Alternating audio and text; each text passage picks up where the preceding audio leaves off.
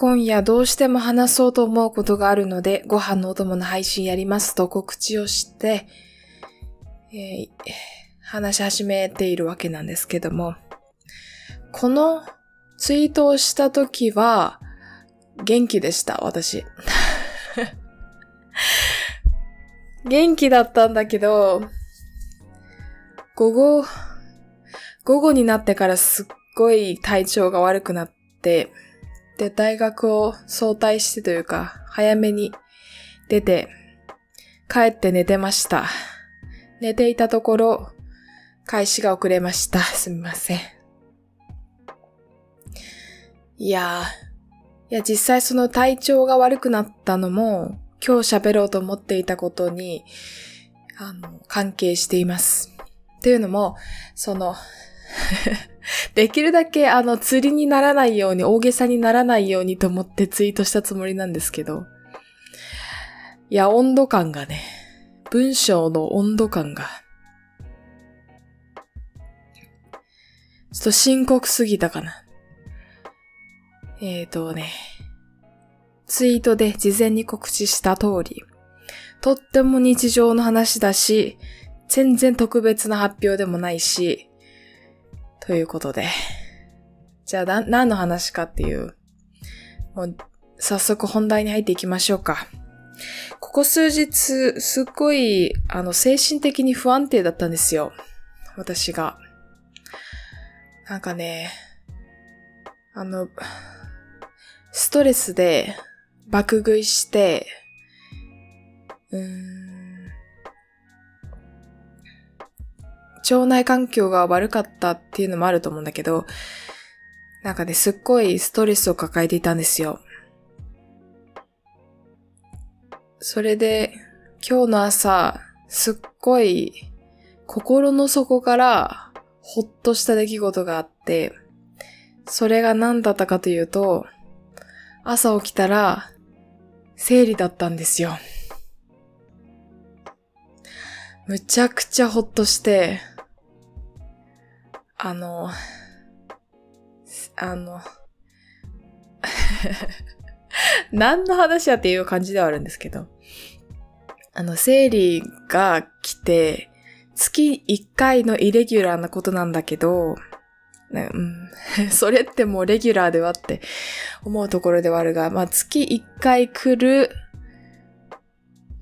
イレギュラーが生理なんですよ、私にとって。で、生理、1日目2日目は、あの、腰が痛いとか、お腹が痛いとか、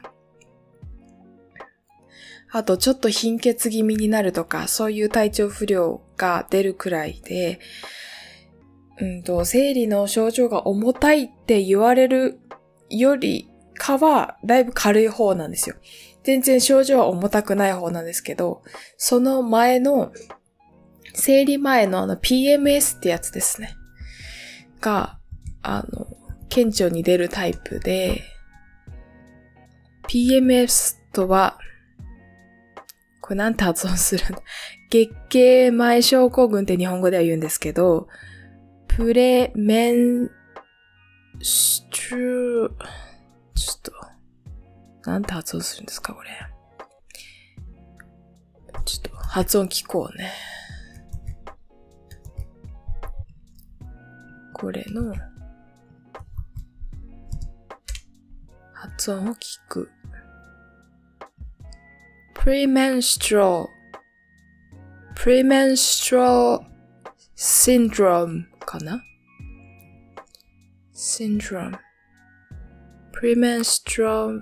premenstrual syndrome いうらしい PMS 生理前の3から10日の間続く精神的、身体的症状。で、生理が始まると治るものです。で、これがホルモンバランスによるものらしいっていうぐらいの知識しかないんですけど、私生理前にすごいなんかあの、なんかものすごい爆食いしたりとか、ものすごい眠くなったりとか、ものすごいなんかやる気がなくなったりとか、何もしたくない。I feel like I I don't wanna do anything って感じ。何もしたくないっていうか っていう感じになるんですよね。で、それが今回ものすごくて、本当ものすごくて、あの、あ、私これおかしいんだって思うくらいものすごくて。で、今朝、生理が来たことに気づいたときに、ああ、よかった。って思ったんですよ。心の底から安心したんですよ。ああ、これは私のノーマルじゃなかったって。月1回のイレギュラーのせいでこうなってたんだって。で、ある意味、原因を、うん、私、自分の中から原因は起こってるんだけど、原因は自分の中にあるんだけど、すべてを生理のせいにすることにでき、することができたから、ものすごい救われたんですよ、今朝。いやー、と思って。恐ろしいなって思いました。で、今日午後、あの、体調が悪くなったのもおそらく貧血で、なんかね、栄養足りてなかったのかな。もう冷や汗かくぐらい体調悪くなっちゃって、セミナー終わってすぐ出てきたんですけど、そう思うと、あの、孤独だなって、体調悪い時とか精神的に不安定な時、うちの大学で、なんか、いわゆる保健室みたいなところって、あるにはあるんですけど、私利用したことがなくて、なんか気軽に行ける保健室的なところ、あのね、あるんですよ。うちの大学にもあるし、あと、先々週東工大にいた時もあったんですよ。女性が横になって休めるためのスペースっていうのが確保されてて、女性だけ入れます、この部屋はっていう場所があるんですよ。でも、あの、うちの大学の場合、その場所を利用するって会員登録をしないといけなくて、でその場所を利用するっていうふうに登録すると、あの、掃除当番が回ってくるらしいんですよね。何そのオプションと思いませんか？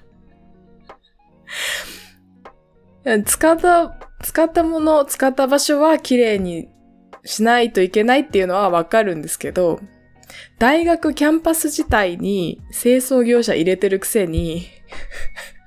なんで、その部屋は自分たちで掃除しましょうシステムなんだろうと思って。いや、それは笑っちゃいましたけど。いやね。なんか、小学校とか中学校、高校の時にあったような、気軽に行ける休憩スペースがもっとあったらいいのにな。もっと、うーんと、まあ、あるにはあるんだけど、活用しやすかったらいいのになーって思うわけ、思うわけ。で、しかも、謎にエアコンは寒すぎるし、うちの大学やっぱ男性が多いからかな。なんか、やっぱね、体温、体感温度がね、男性の方が筋肉の量も多いし、平均的に。傾向が。筋肉量が多いし、あの発熱量が多分多い。から、エアコンの温度も比較、あの、ね、それに伴って、下がっちゃうんですよね。寒い。むちゃくちゃ寒い。で、羽織り物持って行ってるんだけど、それでも寒い。体の芯から冷えてた。今日。午後体調悪くなった時。で、そのセミナー終わって、すぐ帰って、コンビニで鉄分ドリンクと鉄分サプリを買って 食べて寝てたんですけど。いやー、私こんなに貧血を感じたのは、初めてくらい。初めてくらい。こう、高校に一回ぐらいあったかなぐらいでね。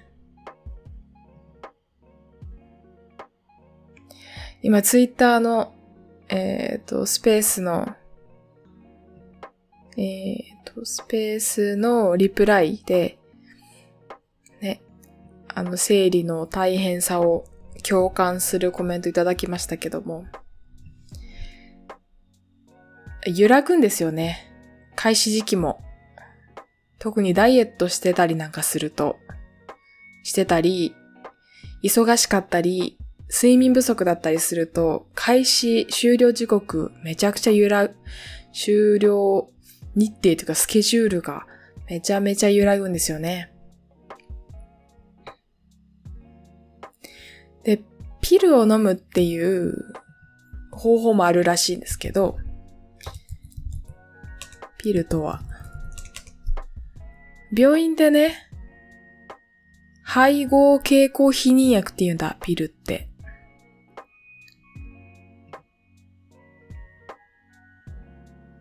英語だったらピルってね、錠剤のことピルっていい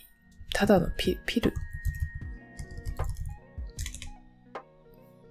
ピルとは、錠剤のことだよね。あ、でも経口避妊薬のことピルって言うんだね。うーん。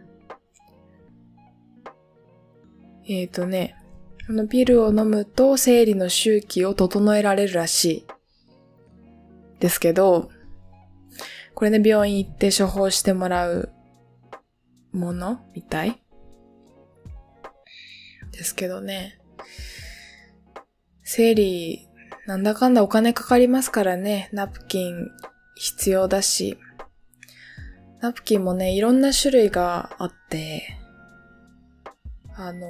1日目、生理になって1日目2日目って、えっ、ー、と、結構血液量が多かったりして大変なので、大きめのナプキンを使ったりするんですけど、そういういろいろな種類を揃えたりとか、あと衛生的に、あの、過ごすために、あの、こまめにね、取り替えないといけないし。ななんか前ニュースでありましたよね。あの、生理用品も買えないくらい貧しい経済状況の大学生の話かな？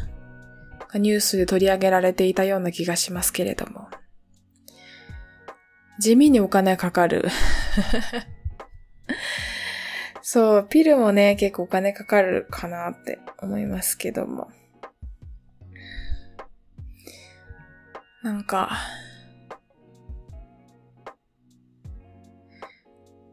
これは、ものすごくう思うことですけど、定期的に思うことですけど、こんだけ、ね、女性特有の体の機能を持って生まれてきて、うーんと、まあ、知らないうちに、意図せず、先天的に、まあ、リスクも背負いながら、あの、生まれてきてね。その分できることも多いんだけど、あの、経済状況とか社会状況的に子供を作らないっていう選択する人が今はね、かなり多いじゃないですか。私の周りの同年代でも、ね、子供いらないって言ってる人もめちゃくちゃ多くて 安心して育てられる気がしないとか真面目に喋ってるし、ね。あとは自分のキャリアとかを考えたときに、あの、子供を作っている場合じゃないみたいなことを言っていたり、あとは多分周りのサポートの問題で、あの、親と離れて暮らしてる田舎出身とかだったら親と離れて暮らしてて、で、親は自分をこんだけね、ここまで大きく育ててくれたけど、その親に、また、孫の面倒を見るという意味で縛りたくないとか、なんかその、ね、わざわざ、働いてる世代の場所まで引っ越してもらわないといけなかったり、通ってもらわないといけなかったり、するわけだから。昔みたいに、ある意味その、生まれたところで育って、生まれたところで働いてっていうようなシステムじゃなくなっているから、生まれたところから飛び出て、東京とか、ね、大阪とか、そういう都会に出て働いて、明らかに、その、田舎には、えー、高齢層が残って、で、都会に若年層がいるみたいな。比較的ね、そういう傾向にある状況だと思うので、周りの手も借りにくい。で、親自体がシングルマザー、シングルファザーだったりする、したりするから、そうなると、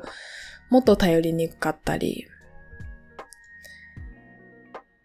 うーんと、あともっともっと先の年齢になったら、子育て終わって落ち着いたぐらいの年になったら次は、親の介護とかの話にもなってくるじゃないですか。ね。なんか、ゆっくり立ち止まって考えてみたときに、例えば今研究者、私がこれからアカデミアの道進むってなると、こんだけ競争が激しくて、ポストも安定しなくて、女性は求められているけど、現状が全然それに伴ってなくて。で、私自身が子供も産みたいし、家族のことも大事にしたいし、親のことも大事にしたいしって考えているんだったら、考えているんだったら考えているから、このシステムで生き残れると思えないみたいな。このキャリア、このシステムで子供を産みつつ育てつつ、で、子供の幸せをちゃんと担保できるくらい自分がそ子供に使う時間を確保しつつ、自分の満足の問題だからそういうのって。だから、ね。それをなんか、それを天秤にかけて、こう自分の家庭的な充足感、家庭のとかプライベートの充足感と仕事のキャリアを天秤にかけて、それでも仕事して上に立ちたいんだったら仕事を頑張ればいいじゃんって、そういう、なんか二者択一的な考え方は、もはや、あの、なんだろ議論になっていなくて、どっちもうんと、頑張りたい人たちをどう応援するかって、そう考えたときに今の現状とかシステムは全然、あの、安心できる風になってないなって思いつつ、今日いましたけど、ね。2024年、ニーサ拡充します。岸田さんがなんか YouTube にまで出てきて、もう年金当てにすんなってことですよね。恐ろしいよ。なんで私こんな インターネットに人生の不安をあの吐き出してるのかわかりませんけども。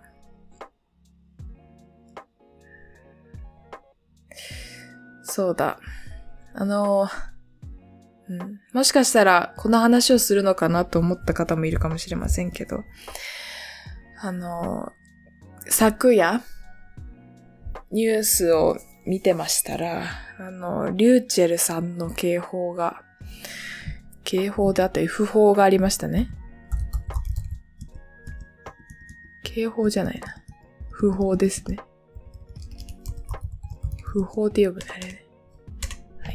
報がありましたね。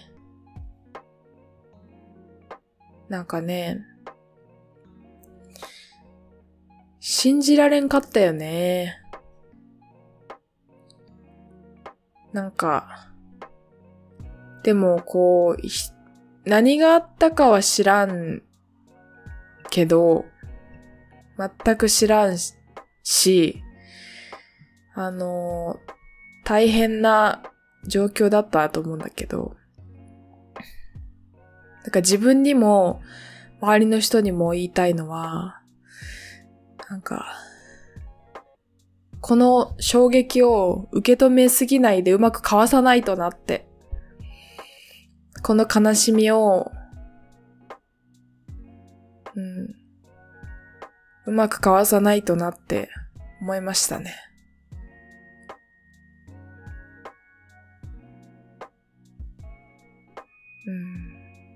なんかインターネットでこういう訃報を聞いたときに、なんかね、帰りがあるんですよ、そこに。これ全然あの、うんと、ちょっと語弊がある、なんか。まあでも誤解を恐れずに言うと、帰りがあるんですよ。本人が、どう、どれだけ深刻に思い悩んで、その決断に至ったのかを、と、実際の報道まあ、報道はもう、事実、事実というか、事実とは違うか。切り取られたものだし、あとは第三者の見解だったりするわけじゃないですか。だからそこに大きな本人の実情との乖離があって、うーんと、その訃報を聞いたときに、あ、こんなに簡単にやめていいんだ。人生。生きるの。みたいな感覚に私が襲われることがあって、怖くない？怖くない？で、なんかね、その訃報を聞いて、昨日の夜、では、マジかーと思って、マジかーって思って、寝たんですけど、で、起きて安心しましたね。あ、生理だ。よかった。この不安定な、精神的な不安定は、まあなんか、いろいろあったはあったんですけど、いろいろなんか嫌なこととか、大変なこととかあったはあったんですけど。あ、これは、イレギュラーだって。大丈夫、まだ頑張れる。って思ったりするんですよね。だからもし、いや、私、なんだろう、そんなに深刻なものでもなくて、いやいやいやいやいや、誠さん落ち着いてみたいな いうふうに思うかもしれないけど、いや、そ、そこまで深刻でもない。なんかたまにね、そう。たまに、ごくたまにそういうなんていうの、実際行動に移したりすることはないし、だけど、生きるとか死ぬとかっていうことについて考えるタイミングってやってくるんですよ。まあ、大体生理前が多いんですけど。で、安心するんですよね、生理来て。だからね、恐ろしいですよ。で、そういう揺らぎみたいなものが、精神的な揺らぎとかなんかその、なんだろう、あのね、周りの環境が揺らぐことによって自分がこう、共鳴して揺らいじゃうことってあると思うんですけど、多分ね、あの、自分の中から起こる揺らぎ、ホルモン、ホルモンバランスの揺らぎとか、生理前とか一、あの、著しいですけど、そういうのって、なんかね、多分、性別関係なく、あるとは思うんですよ。自分自身内部から起こる揺らぎ、外部だけじゃなくて、外部起因じゃなくて内部の揺らぎっていうのはあると思うから、なんかね、落ち込んだ時に決断しない方がいいって思いました。落ち込んだら、とりあえず寝とけって思う。辛いなーって、もうやめたいなーっ例えばね、研究とかで辛いことがあって、報われないなって気持ちになって、なんか期待した分、ダメだなとか、なんか自分が思、自分って思ってたより成長できてなかったのかなとか、そういう、競争とか相対的な評価とか、他人からの評価とかを気にし始めたときに、すごい落ち込むときってあるじゃないですか。それをね、あの、落ち込んだときに、うん、落ち込んだときに、このまま、これ、これでもう研究やめてしまおうかとか、この、このままドラップアウトしてしまおうかとか、そういう決断を落ち込んだ時にしない方がいいなーって思いましたね。はい。逃げたい逃げたい逃げたいもう嫌だと思ったら、とりあえず寝とけーって。そしたら、そしたら、ね。あの脳みそもリセットされるし。明日が来るかもしれない。そう考えると、そう考えるとね、ちょっとアホみたいなこと言っていいですか？そう考えるとね、やっぱ人間ってね、ちっちゃいなって。苦しんでね、辛くても、寝たらね、太陽が昇るんですよ。宇宙は勝手に動いてるわけ。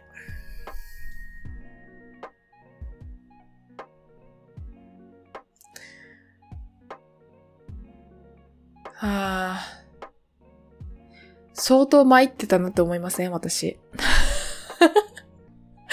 むっちゃウケる。むっちゃウケるわ。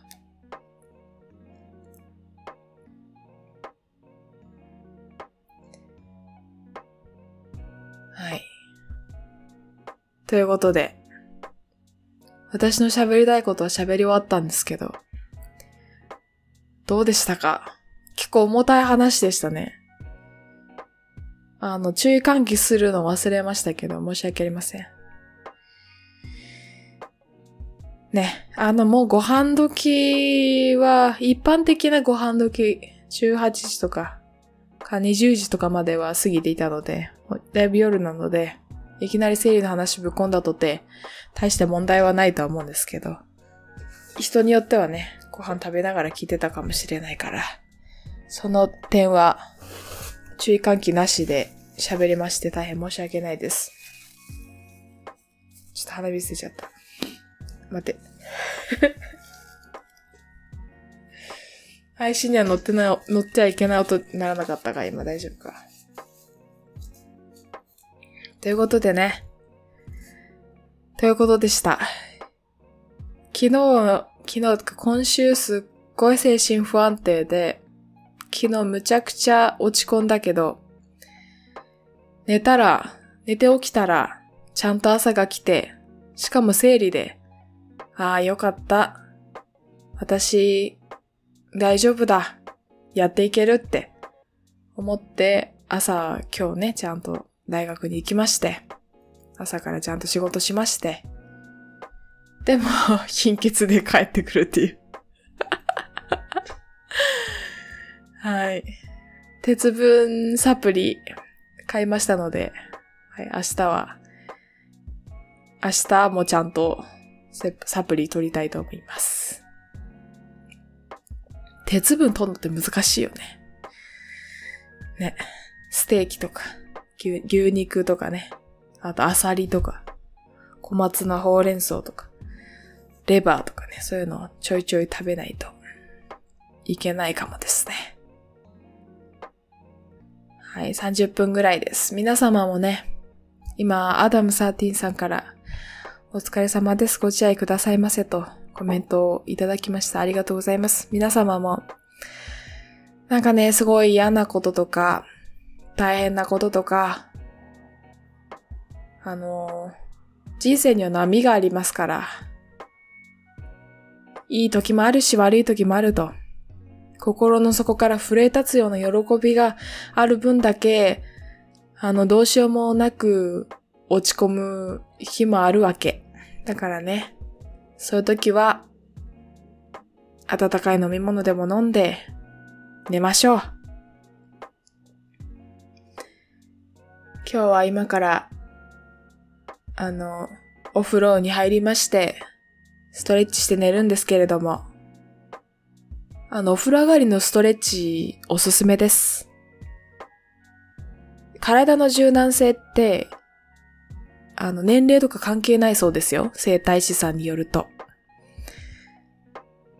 だから、うんと、私が YouTube でいつも見てる、あの、バレリーナさんのストレッチの動画とか、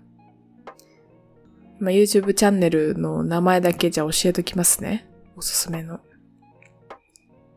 えー、バレエヨガっていうね、バレエヨガインストラクター、ミシナエリ、ミシナエリさんの YouTube チャンネルとか、あとは、ハナ・マーティン RG っていうね、これは、これはどこのバレエダンサーか忘れましたけど、海外の。私と年が近い、花、花っていうね、女の子のバレ、バレリーナ。あとは、えー、初心者向けバレエレッスン、はるか、かのう、かのうはるかさん、かんのうはるかさんか、かんのうはるかさんの動画などを見ながらストレッチしてますけども。お風呂上がりのストレッチはとても良いので、ぜひやってみてください。あと最後に明るい話しとくか。もう一つね、あの、ダイソーで昨日、カッサを買ったんですよ。カッサってわかりますか？あの、石みたいなやつ。調べてください。カッサって何説明したらいいの？あの、マッサージとかに使う、カッサっていう石みたいなやつね。プレート。カッサとは天然石や牛の角からできたプレートで肌をこすり圧をかけて血液やリンパの流れを良くする美容法です。はい。カッサとはその美容法やその美容法に使うプレートのことを言います。で、それをダイソーで買ったわけ。110円よ。むちゃくちゃ安い。で、それを私いつも、よいしょ。パーフェクトワンフォーカススムースクレンジングバームっていうクレンジングバームで洗あの洗顔するんですけど、クレンジングと洗顔するんですけど、これダブル洗顔不要のね、これめっちゃいいですよ。これ何回リピートした？何、何箱買ったっていうぐらい使ってるんですけども、これでクレンジングしつつマッサージもするんですけどね。カッサを使って、エラのところとか、おでことかを、あの、昨日マッサージして寝たんですよ。そしたら、むっちゃ肌ツヤ良かったからね、今日朝起きた時。あの、私結構食いしばりが強くて、夜寝てる間とか、めっちゃ食いしばっちゃって、エラの筋肉が発達してるんですけど それが、あの、それを抑制するためにも、整体師さんにもこう、肌、このか、あ、エラのところのマッサージした方がいいよってずっと言われてたんだけど、あの、この、クレンジングの時にカッサを使って、こう、顎をむっちゃこするみたいなね。あの、摩擦が肌に良くないから、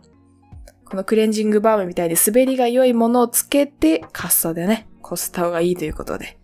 はい。今からそれを、お風呂溜めてる10分とか12分とかの間にこのマッサージをするのを昨日から始めましたので、今日2日目ですのでね、やりたいと思います。ということで、はい、お付き合いいただいてありがとうございました。かなり前半重たい話でしたけれども、最初から最後まで言ってくださった皆さん、あの、本当にありがとうございます。また、こういった風に、ツイッターでスペース開きながら、コメントちょいちょいひら拾いながら、あの、全部は拾えなかったですけど、ちょいちょい拾いながら、喋る配信、そしてアーカイブをポッドキャストの方で、えー、流したいと思いますので、ぜひご参加いただけると嬉しいです。今回は告知ありましたけど、いつもは告知なしでやってたりもするので、ちょいちょいツイッター覗いていただけると、はい、やっているかもしれないですということで。あの、英語の勉強もしたかったんだけど、今日はちょっとあの、夜も遅いので、お風呂入って寝ます。睡眠不足はもう精神的な不安定に直結するから良くないですよ。寝ましょう。で、明日の朝はパンと水切りヨーグルトを食べる予定です。